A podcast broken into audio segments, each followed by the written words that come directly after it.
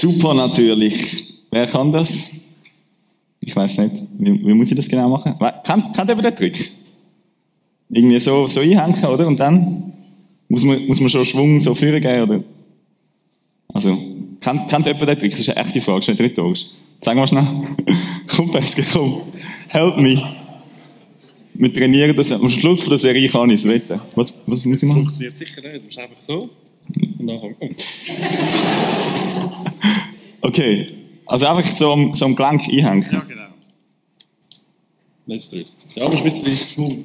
Ein bisschen Schwung. Hey, merci vielmals. Okay. Ähm. Es kommt langsam. Nice, okay. Ähm, das war auch so mein funny Einstieg gewesen, weil man, wenn man eine Predigt braucht, man einen funny Einstieg. Ihr merkt, es ist noch ein verkrampft. Ich bin schon lange nicht mehr oben gestanden. Ich komme schon wieder rein, keine Angst. Wir kommen aus einer krassen Serie raus. Wer ist die ganze letzte Serie dabei gewesen? Hand hoch. Genau. Was ist das für eine Serie gewesen? Wer weiß es? Drei schmeißen, drei rühren? Anders. Thema Bergpredigt. Mega herausfordernd. Hat mich persönlich mega herausgefordert. Ähm, Genau, es war die Serie, die in der Bergpredigt eigentlich so ein die krasseste Predigt, die wir von Jesus persönlich überliefert haben. Ähm, und jetzt äh, sind wir in der Serie Super natürlich. So ein bisschen wie die Follow-up-Serie, eigentlich. Ähm, und das Ziel, das sind vier Teile. Also, ihr müsst mich recht lange aushalten. Aber ich habe auch echte Leidenschaft, um über das Thema zu reden. Weil wir haben ein grosses Ziel für die Serie als Impact. Wir haben das Ziel zum, ähm, ich sage jetzt mal, der lebendige Glaube.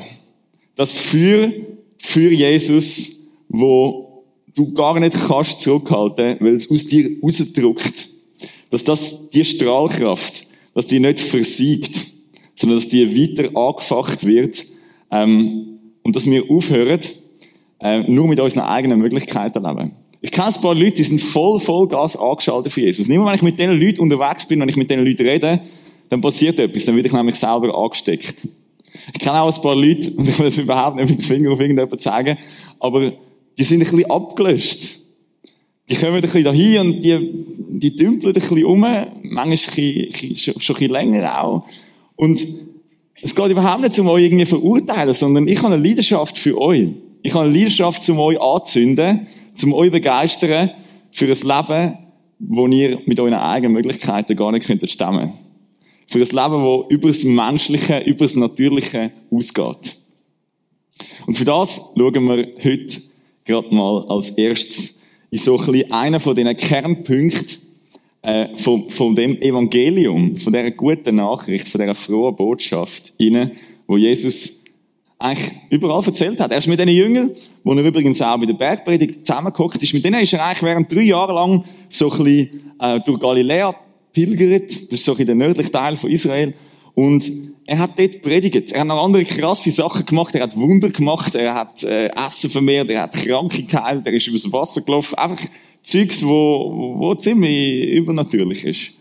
Aber er hat auch predigt. Das ist immer ganz, ganz nah in der Kombination miteinander. Und eine Kernaussage, jetzt muss ich noch einschalten. Eine Kernaussage war, hey, kehrt um, denn nahe gekommen ist das, wisst ihr das?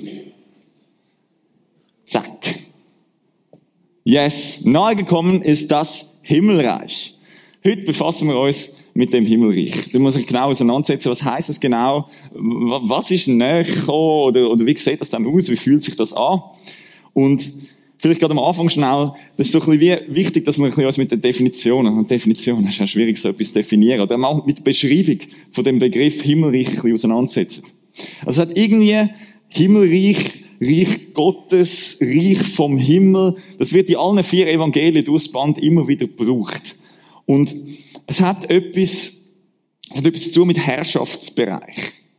Irgendwie, es sind so, so zwei Sachen. Ähm, Herrschaft und der Bereich. Und ähm, genau, dort gehen wir mal ein ins Making-of rein, um ein bisschen verstehen, woher kommt, woher kommt der Begriff von dem Himmelreich.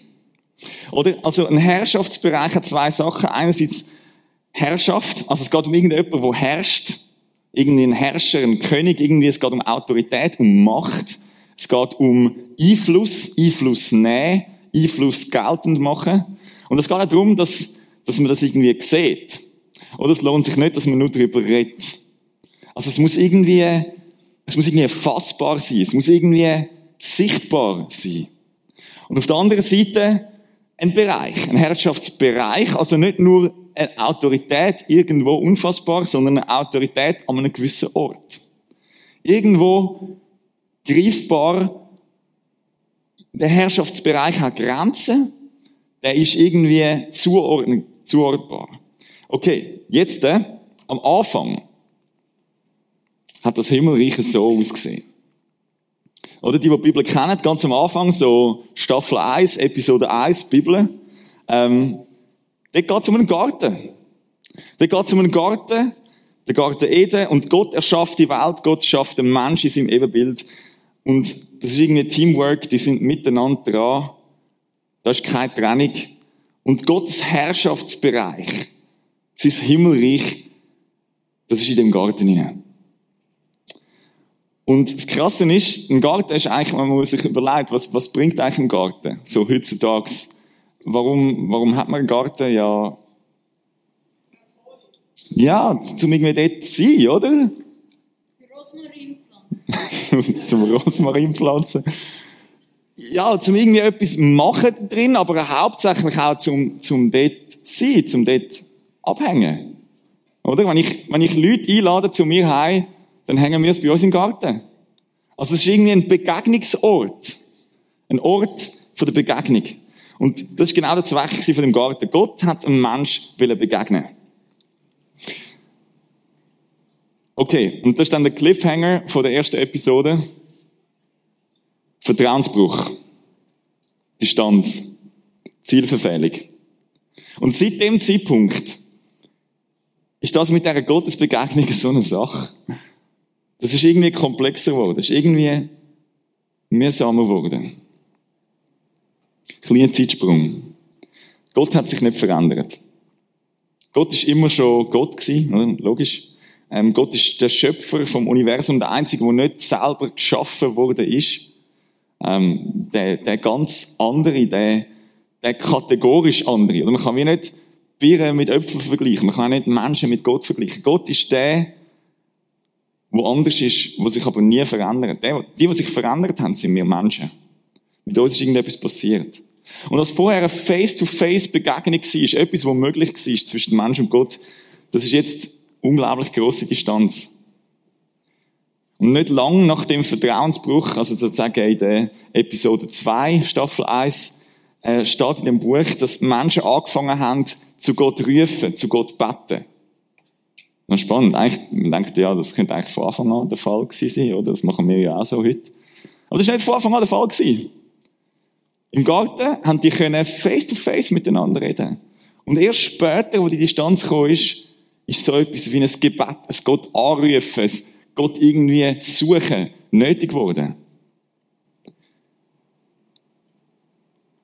Ja, der Mensch hat sich irgendwie entfernt. Nicht, nicht prinzipiell örtlich, sondern ja, von seinem Wesen her ist er anders geworden. Und die Begegnung ist ein echter Krampf geworden für die Menschen. Einerseits eben, weil sie Gott fern gewesen sind. Das heißt, sie irgendwie zuerst müssen zu ihm finden, bevor sie ihm haben können begegnen und andererseits, ja, wenn sie ihm dann begegnet sind, dann, dann sind die meisten irgendwie abgenibbelt. Also, oder draufgegangen, halt, drüber von unten angeschaut. Das ist passiert. Ähm, warum? Könnte man sich die Frage stellen, oder? Vorher war es kein Problem gewesen. Und die Antwort ist ja, weil, weil Gott heilig ist. Und Menschen ihre Heiligkeit in dem Bruch irgendwie verloren haben. Um das ich ein bisschen besser verstehe, bringe ich euch ein Beispiel. Ich habe mega, mega nice Campingferien verbracht. Ich bin auf Schweden, ähm, mit meinem Bruder, mit dem Kanu unterwegs gewesen.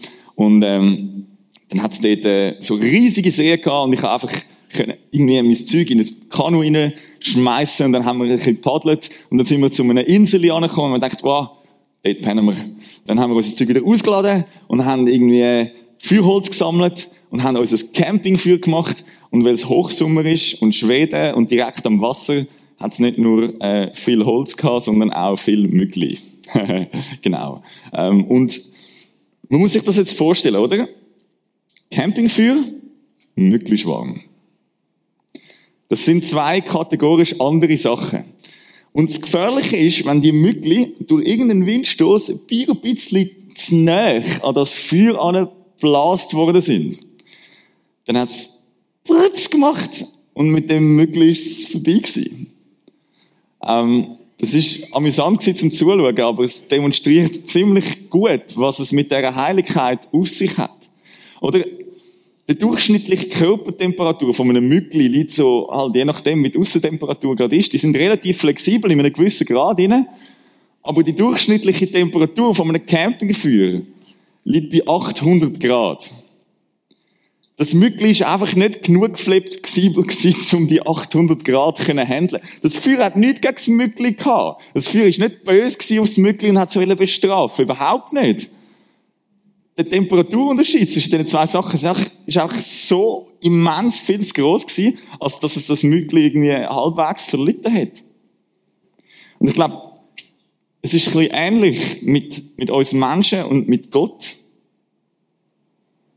Und es hat wirklich viele Stellen im Alten Testament, so tragisch dass es ist, wo Menschen irgendwie unvorsichtig oder leichtfertig mit dem heiligen Gott in Kontakt gekommen sind und sagen, macht,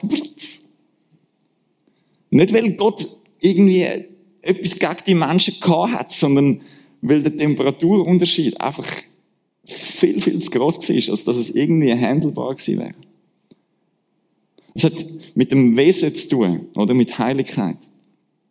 Okay. Ähm, und trotzdem. Gott ist ein Gott von trotzdem. Trotz seiner Heiligkeit und der Unheiligkeit von uns Menschen hat er das tiefe Bedürfnis gehabt, zum den Menschen immer noch begegnen können. Und darum hat es irgendwie einen Ort gebraucht, wo nicht jeder Zweite, der dem Gott begegnet ist, irgendwie draufgegangen ist, sondern wo es halbwegs irgendwie einen Safe Place gegeben hat, dass die Begegnung hat können stattfinden. Und darum ist der Call von Gott zu den Menschen, sagen, hey, baue das Zelt. Oder? Das Volk Israel ist damals in der Wüste am Umeinander campen gewesen, die haben ganz viel Zelt gehabt und Gott hat halt mit ihnen Zelten wollen. Und darum hat er auch ein Zelt gebraucht. Das heisst, es soll ein Zelt geben. Das Himmelreich, der Herrschaftsbereich von Gott, hat sich auf das Zelt konzentriert. Und spannend, das Zelt ist, äh, das hat einen Namen gehabt. Dem hat man gesagt, Zelt von der Begegnung. Der Name ist Programm gewesen. Also das Zelt ist nicht primär da gewesen, weil Gott auch Freude gehabt am Campen, sondern er hat Freude gehabt am Campen mit den Menschen. Er hat irgendwo in der Nähe sein von diesen Menschen. Und es ist schon ein bisschen eine exklusive Sache gewesen, muss man ehrlich sagen, oder? Also, es hat, es hat schon auch gewisse Regeln gegeben, wer dort rein dürfen und was die vorher müssen machen, damit die überhaupt können, können dort rein, damit sie nicht einen auf Mückli gemacht haben. Und das ist, das ist aber der Zweck gewesen. Himmelreich Gottes unter den Menschen, Zelt von der Begegnung. Genau, das Volk Israel hat sich dann ein bisschen weiterentwickelt, es sind ein paar hundert Jahre vergangen, die haben sich so ein bisschen eine Kultur äh, zusammengeschaffen und zusammengebaut, die haben angefangen, grosse Paläste zu bauen und irgendwann ein König äh, von, von Israel, der hat selber einen riesen fetten Palast gehabt, Dave hat er geheissen, und der hat, ähm, der hat dann gedacht, hey Gott, jetzt kann doch nicht sein. Ich meine, schau mal, all die anderen Völker, die haben auch Götter, die bauen, die bauen riesige Paläste für dich. Ich habe sogar einen riesigen Palast. Und ich bin doch nur so ein kleines Mückli im Vergleich zu dir, wo so ein brennendes Feuer bist. Wieso, wieso wohnst du in so einem möttigen Zelt rein? Kann ich dir nicht einen Tempel bauen? Und ja, Gott hat zuerst gedacht, eigentlich nicht so gute Idee. Warum? Ja, weil ein Tempel halt weitaus weniger flexibel ist als so ein Zelt. Ich meine, ein Zelt, das kannst du zusammenbrechen, das kannst du mitnehmen, also wenn, wenn Menschen weglaufen, dann kann man, kann man das wie mitnehmen. Ein Tempel hat einen grossen Nachteil, dass er halt einfach dort ist, wo er ist. Und das hat zum Exklusivitätscharakter von dieser Begegnung noch mehr zu beitragen. Das heißt, die Leute aus ganz Israel haben müssen auf Jerusalem pilgern, wenn sie dem Gott haben wollen begegnen. Aber nichtsdestotrotz hat Gott mit sich Hände lang gesagt, okay, baust mal einen Tempel. Und das Himmelreich ist in dem Tempel gewesen. Der Herrschaftsbereich, Gottes Gegenwart, ist in einem Tempel gewesen. Und in dem Tempel innen hat es auch so das Heiligtum gegeben, so der innere Bereich. Und hat es im Heiligtum noch das Allerheiligste gegeben. Das ist so nochmal ein abgetrennter Bereich gewesen. Und es ist noch crazy, das müsst ihr euch vorstellen. Es ist so ein Raum gewesen. Und es hat einen riesen fetten Vorhang davor. Der ist, der ist irgendwie, keine Ahnung, 10 Meter hoch und irgendwie 15 Meter breit und, also 10 Santi dick. So, so, so dick wie meine Hand. Also es ist nicht nur Schmuck das ist nicht nur für Schauen sondern das hat irgendwie noch so ein bisschen einen, einen Schutzcharakter gehabt. Also so, hey, schau mal, dort, dort musst, dort musst du also recht reissen, dass du dort dahinter kommst. Ähm, also irgendwie die ganze, die ganze Möglich-Thematik, die ist noch irgendwie geblieben. Die Leute haben auch schon guten Respekt gehabt von der Gegenwart Gottes. Und nichtsdestotrotz ist das Ziel gewesen, zum irgendwie einen Begegnungsmoment zu haben. Und einmal im Jahr ist tatsächlich ein hoher Priester hat dürfen in das Allerheiligste rein und er hat dann auch so, eine, so ein Glöckchen am, am Fuß gehabt. Und bei jedem Schritt hat es gemacht. Und dann hat man halt auch gehört, dass er am Laufen ist, auch wenn man nicht mehr gesehen hat, dass er am Laufen ist. Und für den Fall, dass er sich irgendwie nicht richtig gereinigt hat oder dass irgendwie, dass er irgendetwas verkackt hat und gemacht hat, also dass er Gegenwart Gottes nicht überlebt hat, hat man das Seil am Fuß gehabt, dass man ihn wieder hat rausziehen. Also es ist, es deutet irgendwie darauf hin, dass es irgendwann mal passiert ist oder so. Keine Ahnung. Aber das ist nach wie vor das Problem gewesen. Gegenwart Gottes Begegnung mit dem Heiligen, große Herausforderung.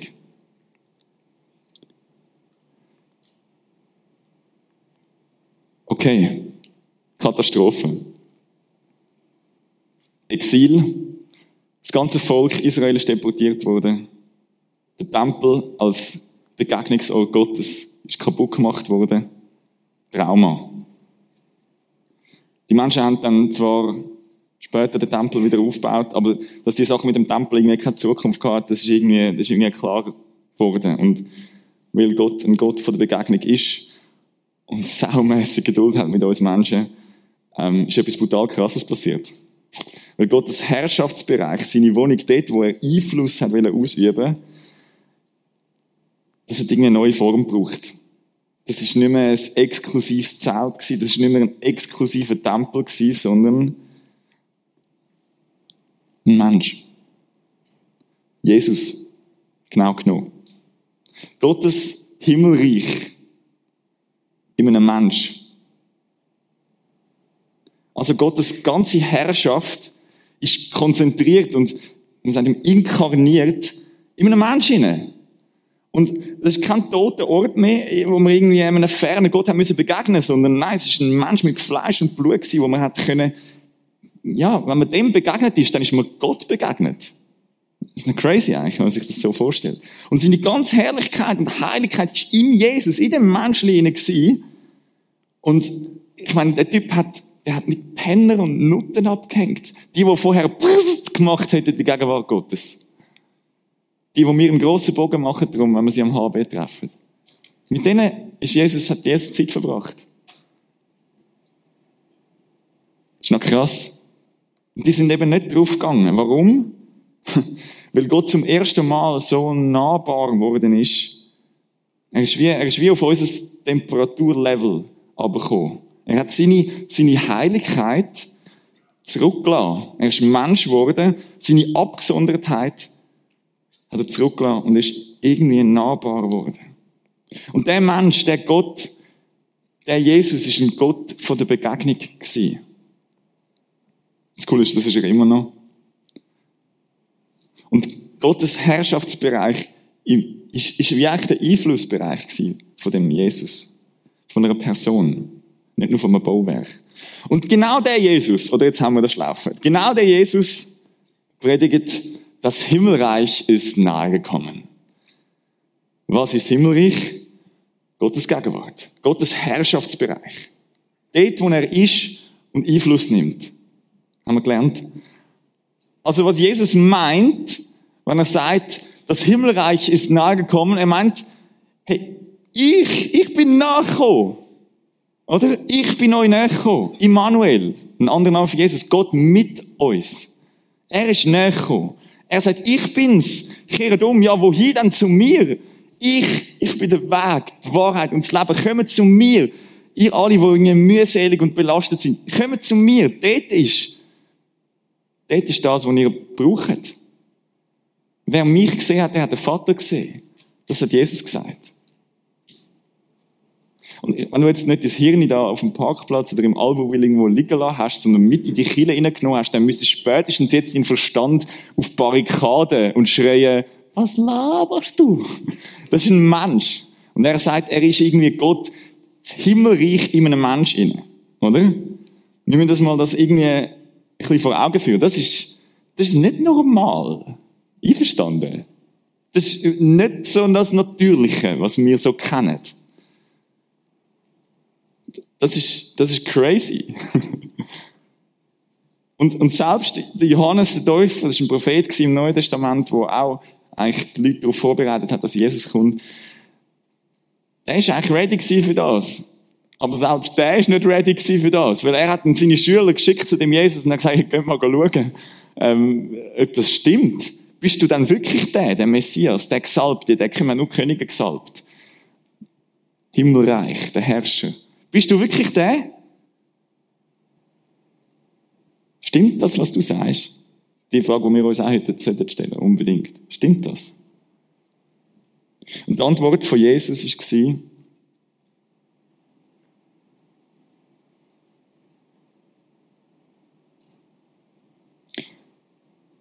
Schau doch selber. Was siehst du? Da hat es Blinde, die plötzlich wieder sehen. Jetzt Leute, die können nicht laufen. Die laufen jetzt wieder. Leute, die sind krank, die werden gesund. Sogar Leute, die sind tot, die leben wieder. Und die gute Botschaft wird der Armen verkündet. Es hat noch einen nice Nachsatz, ich habe jetzt da nicht drauf ähm, abgedruckt. heißt, und glücklich zu nennen ist der, der nicht an mir irre wird. Ja, true that. Also das ist, ich weiß nicht, ob wir schon, ob wir schon zu fromm abgestumpft sind, dass das nicht unser komplett mind blowt. Also ich weiß nicht, wie es euch geht, aber ich, ich bin brutal ausgefordert durch das. Das ist die Antwort von Jesus. Ob dann das Himmelreich gekommen ist. Also Jesus hat nicht nur eine grosse Schnur gehabt. Er hat auch demonstriert, was die einzige und ursprüngliche Absicht war vom Vater. Seit dem Anfang an. Seit dem Zerbruch im Garten. Das ist Wiederherstellung. Begegnung mit dem Vater wieder ganz machen. Und in dem Begegnung wieder ganz machen, ist es auch alles andere, was irgendwie kaputt gegangen ist, wieder ganz machen. Also es ist ein, es ist ein ganzheitliches wieder ganz machen, was passiert, wenn das Himmelreich kommt. Und wie gesagt, das ist, das ist überhaupt nicht normal. Das fordert uns raus. Also, für Jesus ist es schon irgendwie normal gewesen, wenn man so im Neuen Testament liest. für Jesus ist es super natürlich gewesen, um das zu machen. für uns nicht.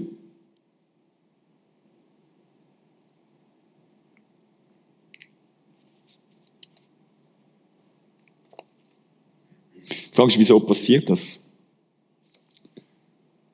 Also, warum braucht das überhaupt? Es wird einfach in sich eine so Ideologie sein, ähm, wo wir uns irgendwie daran orientieren, wo uns ein bisschen Ermutigung gibt, wenn es gar nicht so läuft im Leben. Die Antwort ist ja, weil, weil das schon immer Gottes Absicht war, oder? Der Zerbruch wiederherstellen. Und in dem das Himmelreich näher kommt, das sind einfach die Begleiterscheinungen davon, dass Sachen wieder ganz werden. Begleiterscheinungen davon, von dem, dass das Himmelreich kommt. Und warum passiert's? Ja, weil, weil Gott so ist, weil Gott gut ist.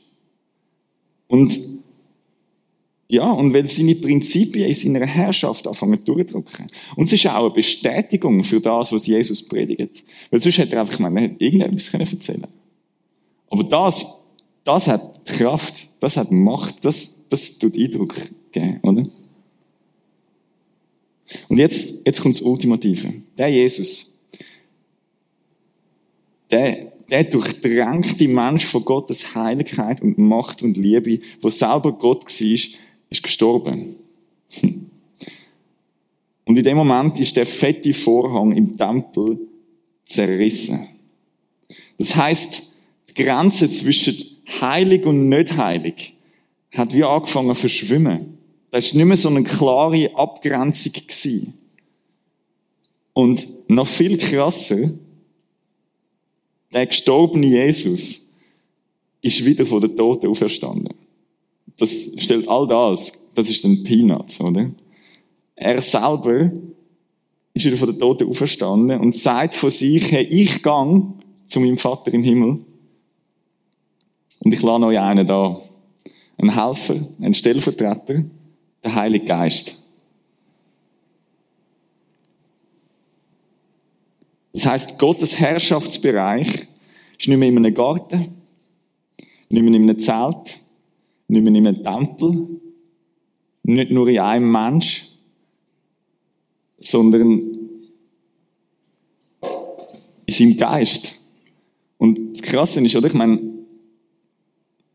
wenn wir an Jesus glauben, dann verspricht er uns, dass wir seinen Geist in uns hineintragen. Das heißt, das Herrschaftsbe Herrschaftsbereich, das Himmelreich, das kommt nochmal neue Ausmaße über. Also wenn man jetzt, ja, wenn man nochmal darüber nachdenkt, ich meine, wenn du dich fragst, was ist denn mit dem Himmelreich jetzt? Was ist das Himmelreich, wo Jesus davor redet, wo irgendwie näher sollte kommen und dann ist die Antwort ja, du. Du und ich. Wir, wir sind das Himmelreich. Der Herrschaftsbereich, das Himmelreich, wo der ist, wo Macht ausübt, wo Einfluss hat, der lebt in uns.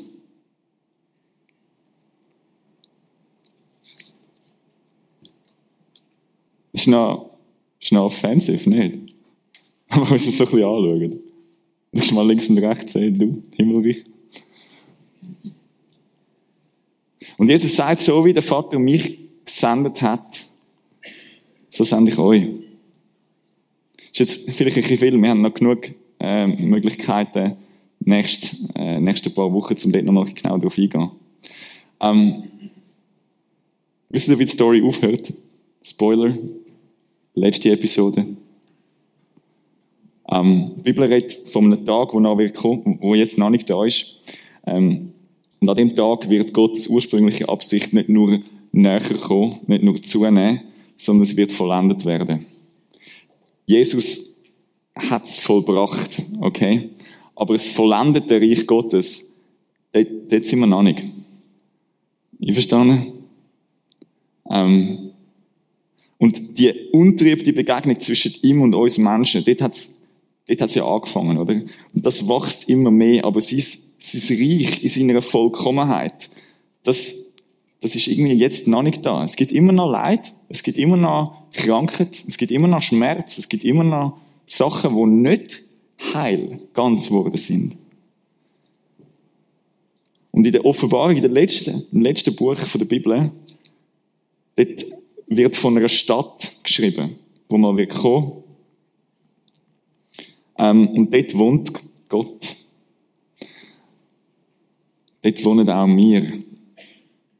Kein Vorhang, kein Zeltblachen, kein Leid, kein Schmerz, nichts mehr, wo irgendwie zeugt von, der, von dem Zerbruch. Das heißt, der Gott wird mitten unter uns leben. Wir werden einen neuen Körper bekommen, der nicht krank wird, der nicht alt wird. Wir werden Gott Vollgas ganz unverblendet kennenlernen und erkennen. Und Leute, dann, dann wird das Himmelreich nicht nur näher sein, sondern dann wird das Himmelreich da sein. Das ist, das ist das letzte Kapitel. Auf das läuft es raus. Und an dem Punkt sind wir irgendwie noch nicht. Und jetzt gibt's die Spannung, oder? Zwischen dem schon jetzt und irgendwie doch noch nicht. Und so Spannungen, also ich weiß nicht, wie es euch geht, aber ich finde es recht herausfordernd, mit so Spannungen umzugehen. Ich bin oft versucht, um die Spannung auf die eine Seite aufzulösen oder auf die andere. Entweder sagen wir, yes, Himmelreich, schon jetzt und so fest, wie es irgendwie geht und in seiner ganzen Fülle und, und irgendwie gehen wir fast daran kaputt, weil es manchmal halt wirklich noch nicht da ist. Irgendwie gehen wir fast kaputt, weil wir es nicht erleben und denken vielleicht, ja, was gibt's für eine Erklärung, äh, dass ich das nicht erlebe? Äh, vielleicht, ja, vielleicht glaube ich zu wenig.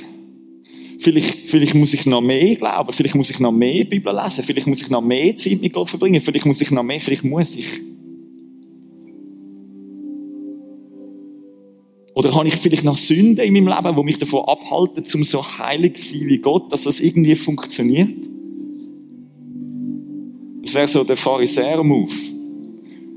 Ähm, und ich glaube, eine Gefahr, um die Spannung auf diese Seite aufzulösen, die ist definitiv da.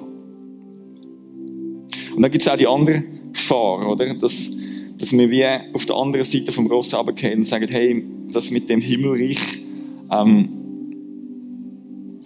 ja, das kommt dann irgendwann. Wir vertrösten uns aufs Jenseits.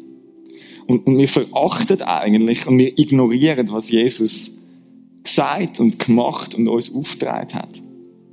Und wir haben Angst, dass es nicht klappen könnte, wenn wir jetzt irgendwie ein Risiko eingehen. Wir haben Angst, dass es, dass wenn ich jetzt um Heilig bitte, dass nichts passiert. Wir haben Angst, mit Gottes Möglichkeiten zu rechnen, weil wenn wir Gottes Möglichkeiten in unsere Rechnung einbauen, dann, dann könnte es ja irgendwie sein, dass die Rechnung nicht aufgeht am Schluss. Und denke, ja, am Schluss kommt es dann schon irgendwie gut. Dann, irgendwann. Ähm, da muss ich ja jetzt nicht noch so ein unschilliges Leben führen. Meine, meine Ressourcen, die ich selber habe, die sind irgendwie kalkulierbar, das ist, das ist okay. Und auch da, in dem Extrem, ist die Spannung dann aufgelöst. Oder? Dann hat man wie Antworten. Und ich wollte euch herausfordern, sagen, hey, die Spannung, die, die ist da. Und ich glaube, wir hören dann auf, nach Gott zu fragen, wenn wir entweder sie nach der einen oder nach der anderen Seite anfangen auflösen. Ich glaube, dann, dann haben wir genug Antworten in unserem Leben, um nicht mehr müssen nach Gott fragen. Und das ist genau das, was das Reich Gottes am meisten tötet in uns. Wenn wir aufhören, nach Gott zu fragen. Ich muss ganz ehrlich sagen, ich bin eher, ich bin eher der zweite Typ. Persönlich. Ähm, ich bin eher der, der lieber mit meinen eigenen Möglichkeiten rechnet. Ich muss schon immer wieder ein bisschen etwas ausprobieren, aber dann, ja, dann ist es so anstrengend und so herausfordernd. Ähm, und ich wollte ich wollt jetzt da mich wirklich committen und sagen, hey, ich nehme gerade die nächsten vier Wochen, wo wir uns mit dem Thema auseinandersetzen, als einen persönlichen Ansporn und sagen, hey, ich wollte wieder zurück in die Spannung hinein. Und, und ihr habt das jetzt alle gehört. Das heißt, ihr könnt alle mit dem Finger auf mich zeigen, wenn er sagt, das ist ein Heuchler. Der sagt nur etwas auf einer Bühne, aber macht nichts. Ähm, ich wollte mir das auf die Fahne schreiben. Ich wollte mir das auf die Fahne schreiben, jetzt, ähm, dass, dass ich ready sein für das Himmelreich. Dass ich ready sein in dieser Spannung innen nach Gott zu fragen und dort drin anfangen, selber ein Träger von dieser Gottes Gegenwart zu sein, selber himmelreich zu sein und mit seinen Möglichkeiten anfangen zu rechnen. Nicht billige Excuses zu finden, warum es jetzt nicht geht. Und ich mache das nicht nur für mich, ich mache das, weil ich euch gern habe.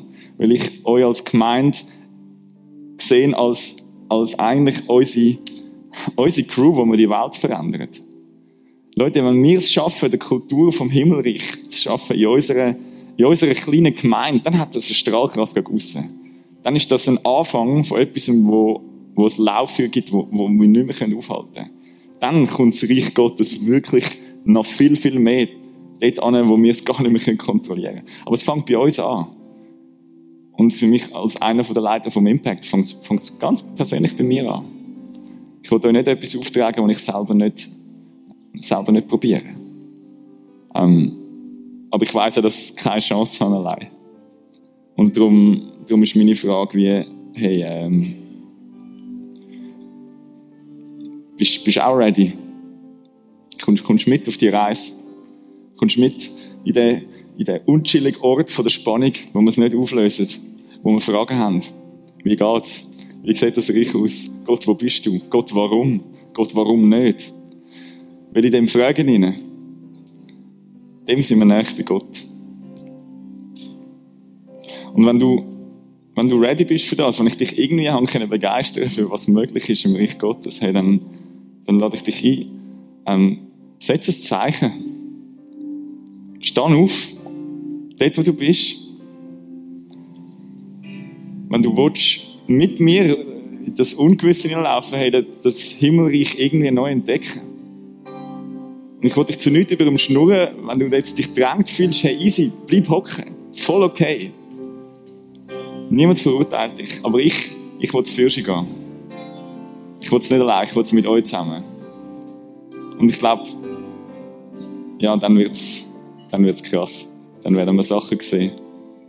Dann werden nicht nur der Armen das Evangelium verkündet werden, sondern dann, dann kommen die Nebenwirkungen vom Reich Gottes einfach auch nochmal mehr, mehr in unser Leben hinein. Ich bete. Vater, ich danke dir vielmal, bist du ein Gott von der Begegnung. Ich danke dir, bist du der, der den Schritt auf uns zugemacht hat. Egal, wie es wir verkackt haben, du hast immer noch Geduld gehabt, du bist immer noch mal auf uns zugekommen. Und Vater, ich wollte dir sagen, wir haben einen Hunger nach deinem Königreich. Wir sind nicht zufrieden, so wie es jetzt ist. Wir wollen noch mehr sehen von dem, wie dein Königreich aussieht. Wir wollen auf das hinleben, was du uns versprochen hast. Und in deine Verheißung hineinlaufen. Hilft uns als Gemeinde, als Einheit, miteinander unterwegs zu sein. Dir nachzufolgen. Nicht links, nicht rechts zu schauen, sondern Risiken einzugehen. Unsere Sicherheit hinter uns zu lassen. Damit der Himmel auf Erde passiert. Damit wir sehen, was du siehst. Tun, was du vorhast.